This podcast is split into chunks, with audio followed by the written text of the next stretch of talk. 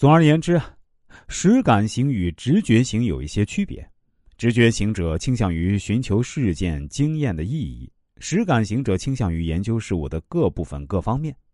实感型者喜欢从事情的连续性理解其过程，而直觉型者呢，关于不经意的收集信息，还要加以自圆其说，附会某种理论模式。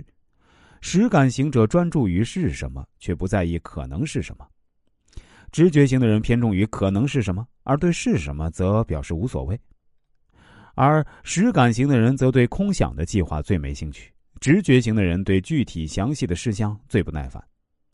根据行为决定性格的类型是最难辨认的方法，即理智过程和情感过程。换句话说，通过实感方式或直觉方式收集到的信息，并做出判断、评价和决定的行为，可以说是具有个人色彩。任何时刻，要你说出某人的意见是客观还是主观，都十分困难。因此，分辨理智型或情感型也是如此。一般而言，情感型者是讨人喜欢的人。让我们再回到前面所举的那个例子上，你也许还记得，你客机座位右边那位内向型男士，就算他是表示拒绝和你对谈之时呢，他也是友好的，不会让你下不了台。他不但不冒犯你。倒是因为扫了你的弹性，礼貌的向你道歉。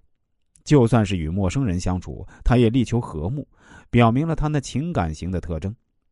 这时啊，你再看看左边的外向型女士，她劈头就与你喋喋不休，调侃她的生活故事，乍听之下觉得有些刺耳。谈到她就学的孩子时，她提起她怎样拒绝孩子转到别的数学班，因为她知道那班的老师顺着她的孩子。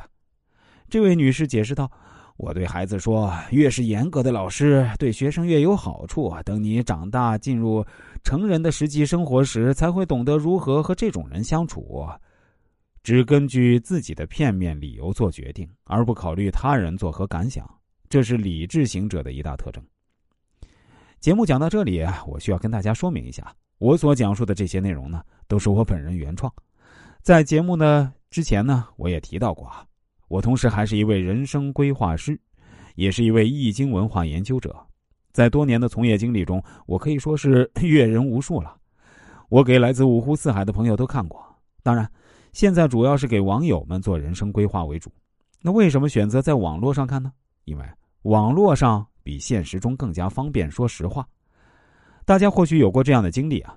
在现实中遇到什么困惑，想找身边的朋友征求点意见，说实话还真不一定有什么效果，因为人家确实不好说实话。